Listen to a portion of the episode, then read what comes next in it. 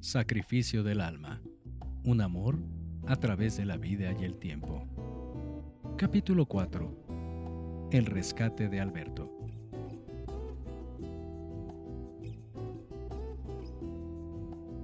Alberto pasó la noche platicando con un buen hombre, al parecer dentista, de buenos modales y de fino hablar.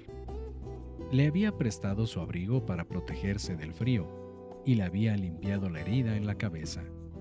Después de haber dormido en el piso, los encarcelados lucían espantosos y estaban adoloridos.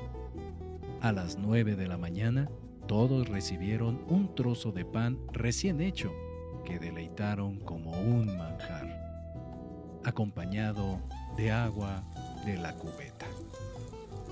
Cada uno de los detenidos fue pasando a dar su testimonio para formar sus respectivos expedientes. Cuando Alberto dio sus datos al escribiente, este se reía burlonamente, diciendo que por ser extranjero no saldría en un largo tiempo, y si salía, se iría derechito a tomar un barco para largarse de Francia. Transcurrían las horas y pocos fueron saliendo con la ayuda de familiares que llegaban a buscarlos y pagaban las multas correspondientes.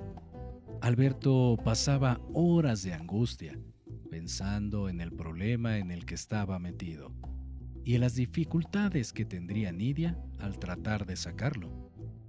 El dentista daba puñetazos en la palma de su mano y repetía la misma cantaleta. ¿Por qué fui tan estúpido? ¿Para qué le hice caso?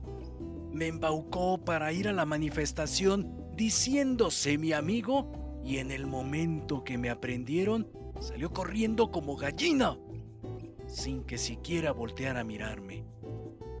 Yo no quería ir, lo, lo hice por él.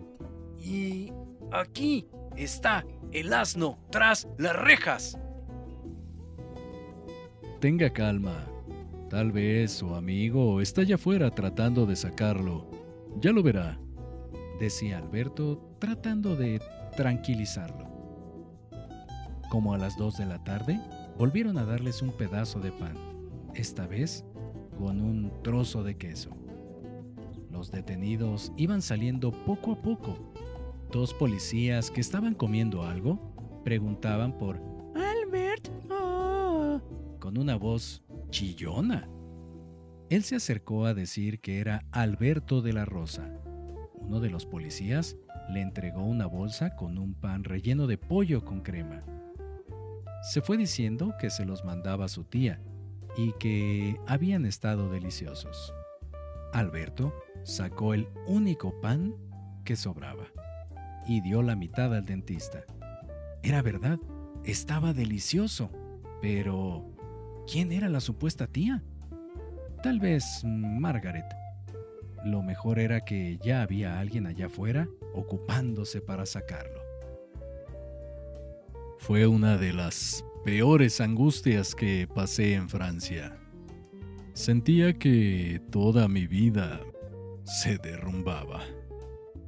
Si me deportaban, todo se acababa. Mis estudios, el poder ver a Nidia, a mis amigos, mi trabajo en la fábrica de jabones.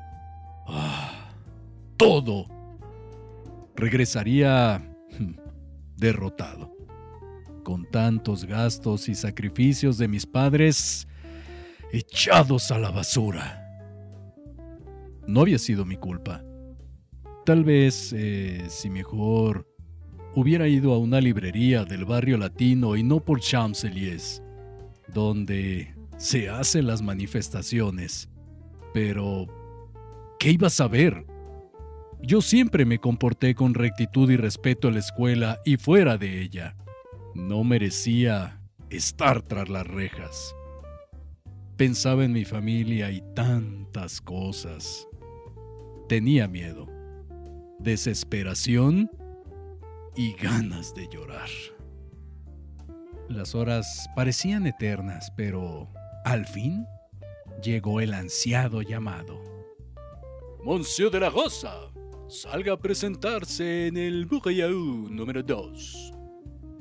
Alberto trató de peinarse, abotonarse lo que quedaba de la camisa y fajarla bien en los pantalones. El chaleco ayudó mucho a disimular su mal aspecto. Al llegar al escritorio, acompañado de un policía, vio a tres hombres, pero solo reconoció a Monsieur Gallet, quien lo recibió con un breve pero afectuoso abrazo. Después, lo presentó con el licenciado encargado del escritorio y el enviado de la Interpol, quien llevó un certificado que acreditaba la limpia honorabilidad del estudiante argentino. Alberto escuchaba que una señora repetía el nombre del dentista que le había dado apoyo cuando estaba adentro. A continuación, vio mucha gente que esperaba atrás de un largo mostrador y pudo distinguir a personas que quería y apreciaba.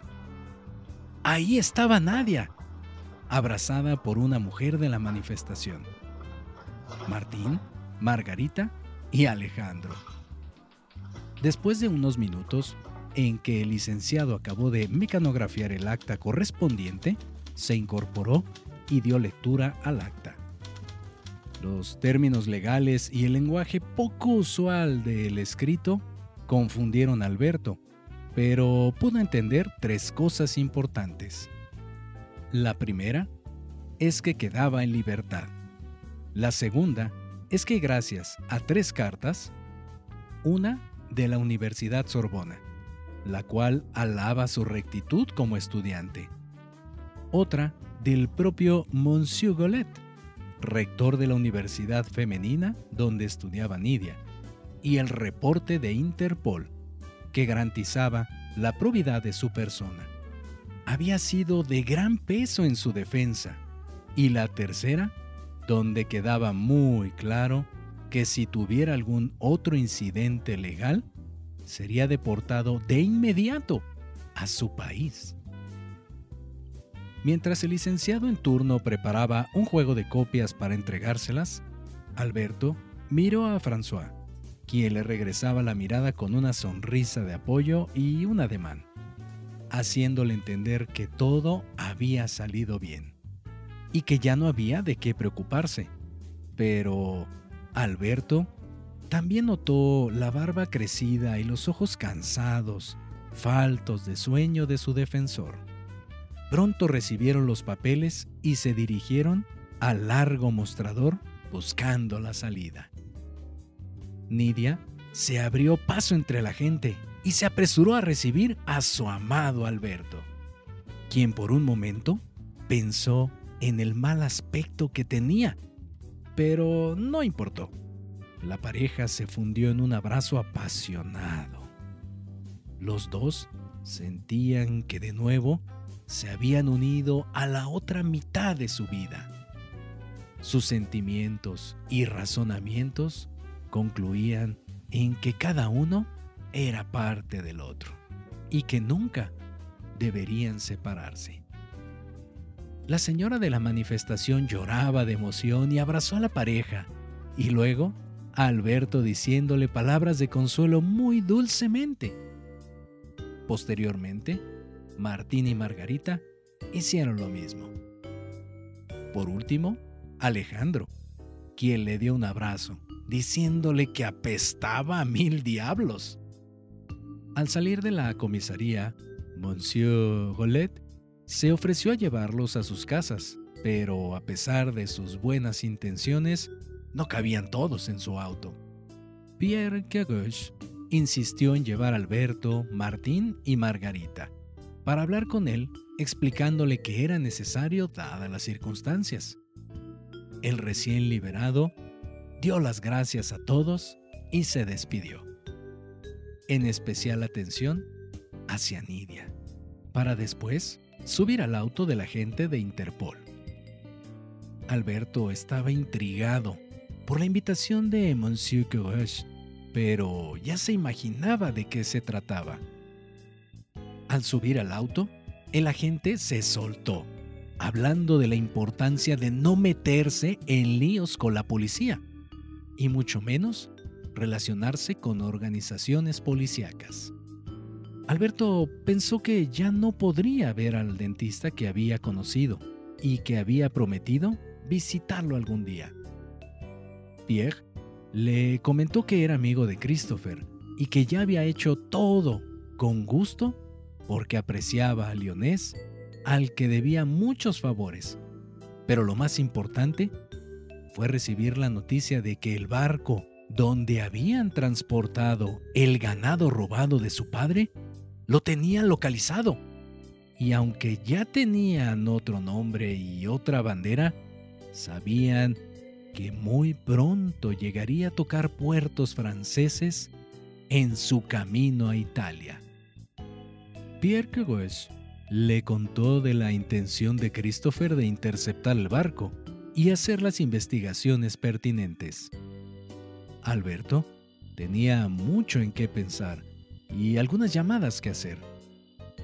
Cuando llegaron a casa, dio las gracias repetidamente y pidió los datos para continuar en contacto con Pierre. Mi cabeza estaba llena de cosas. No podía analizar todas al mismo tiempo. Lo único que podía hacer era darme un baño caliente y tranquilizarme. Ya tendría el tiempo y la calma para poner en orden mis pensamientos. Lo importante es que estaba libre, sano y salvo. Gracias a todas esas personas que me habían apoyado. Tenía que agradecerles de alguna manera. Días después, cuando Alberto vio a Nidia, ella le contó cómo avisó a François, quien se encontraba en Lyon y que había viajado toda la noche para viajar a París a la mañana siguiente. También avisó a sus abuelos que se comunicaron con Christopher. Marie Antoinette no se separó de ella desde la manifestación, apoyándola a cada momento. Y fue ella quien avisó a Alejandro, Martín y Margarita.